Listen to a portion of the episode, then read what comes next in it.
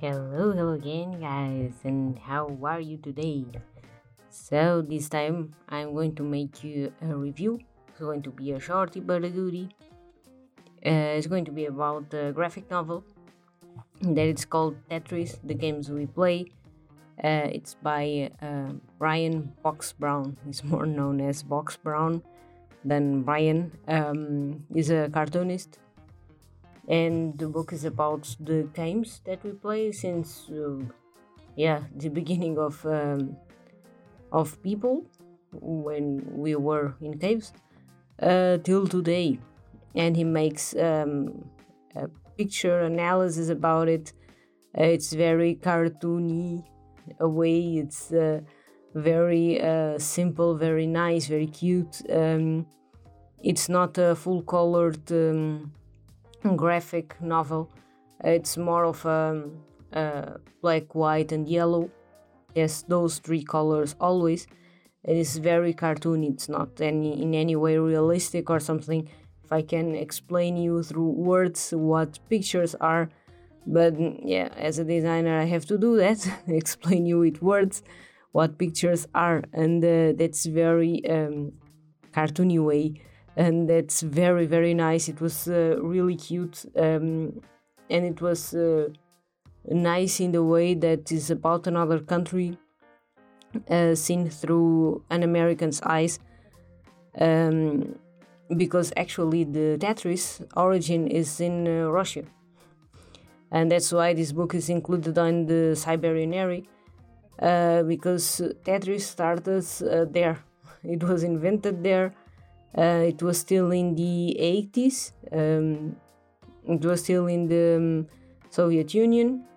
Uh, so there was uh, it was very very complicated to um, to make it legal to make business and to make um, and to spread out the the game through the world and um, there were a lot of negotiations still um, there were some complications along and there was a guy that just wanted to play a game with his friends with his engineer friends so to say. And uh, that was uh, just like that. This, that was just what they wanted to do was to play that game that is very addictive as you know.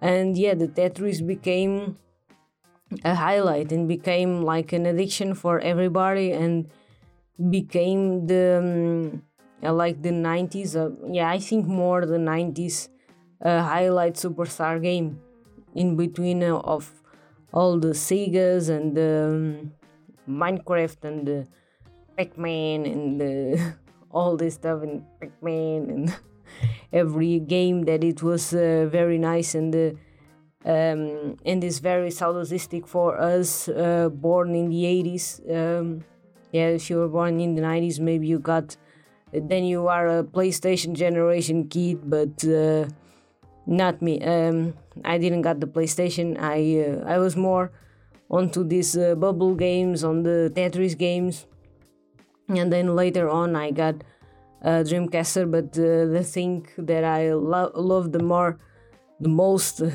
for sure, it was Tetris, and it was uh, those mind games because um, you need to put, you know if you don't know if you are younger than me or if you're not in my generation then you know uh, that you need to rotate the, the squares and you need to fit all the all the pieces uh, so that is going to be a full build uh, together. And that's very very difficult to do.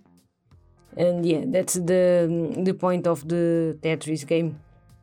And it's very very addictive believe me so if you never played or um, if you are on of another generation, I hope I have awoken your curiosity.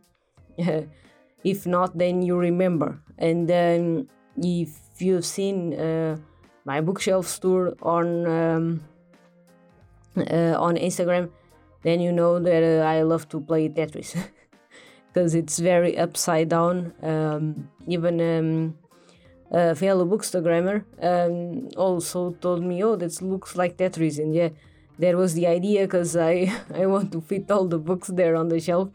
That's why it looks like Tetris.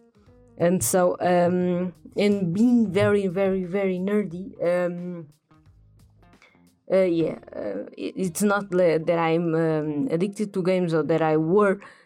Uh, yeah, but uh, that one I liked. I was not the the person that was addicted or uh, competitive to make any game and make any um, competition to people or to make like uh, how can I tell you uh, to be addicted to games. Even today, um, I've downloaded the Prince of Persia on the iPhone and that's it. but uh, even even that one I don't play. Uh, I used to read more and maybe search on Instagram or um, go around pictures and uh, do this and do that and Goodreads and all that. But I'm not really a Candy Crush person. I'm not a, a game person, kinda. Um, but I like these uh, games.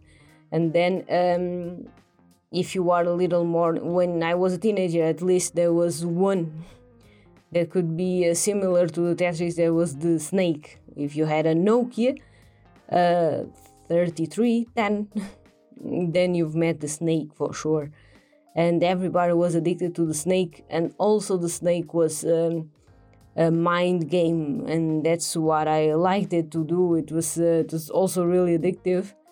Um, and it's very nice to see then the snake grow and uh, walk around uh, this labyrinth. Um, and yeah you get addicted to this game too. I got at least and uh, those were the games that I liked the most, or else I was absorbing culture. I was reading as a kid, uh, I read a lot uh, all my life. Uh, watching movies, I love movies. Um, music, I also like it, but it was more the movies and the books, always. Um, and yeah, the games, it was like something mindful and not competitive because I just don't don't give don't give a damn about competition. It's uh, yeah, it's a defect that I have. I'm so sorry, or not. Um, and yeah, uh, being sadistic and um, being a little uh, yeah missing the 90s or something, or maybe this uh, whole pandemic makes you miss the 90s or some happy season where we're uh, where we were a little more uh, free, so to say. Um, and yeah.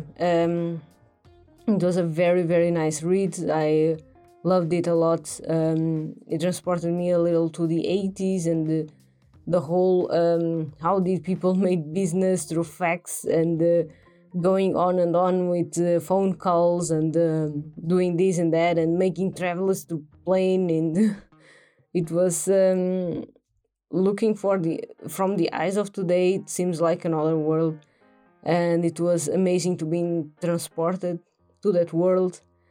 Um, and it was amazing to review in your head um, times that are gone.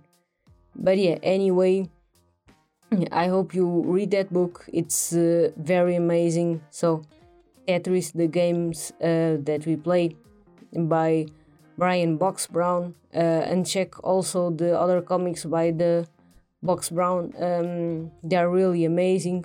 Uh, he has his own publisher that he started on Kickstarter, and um, that's a great idea. He makes more independent comics, um, more non-fiction and culture and stuff like that. It's uh, really cool. He also has one about cannabis and uh, some about history, and um, I find it really nice and very, very different. Um, and why have I made a shorty podcast on the on this book? Uh, so I became acquainted with this book through a, an YouTuber. Uh, I'll leave her name um, on the description. Uh, and she was talking about her best 2020 uh, graphic novels, and that's how I met this book. And I think if the, the book is really good, and uh, anyway, if it's not, but uh, the graphic novel was really good, and I think um, it's a a very good recommendation if you want to read, if you are a little nerdy like me and want to know a little more about Tetris. And um, if you want to, if you have a small business, you also should read that book. Uh, it's going to enlighten you for some uh, ideas uh, or what you should do as a small business owner. Uh, please have a little bit fun on uh, on what you like to do and yeah, just let life roll. That's what I used to say, and um, yeah, um, it made me laugh. Um, I really loved it, and uh, you can read in a day. It's really short, and it was uh, uh, very very good. Um, so, uh, with a note of uh, saudosismos, then I'll tell you bye bye until the next one. Bye.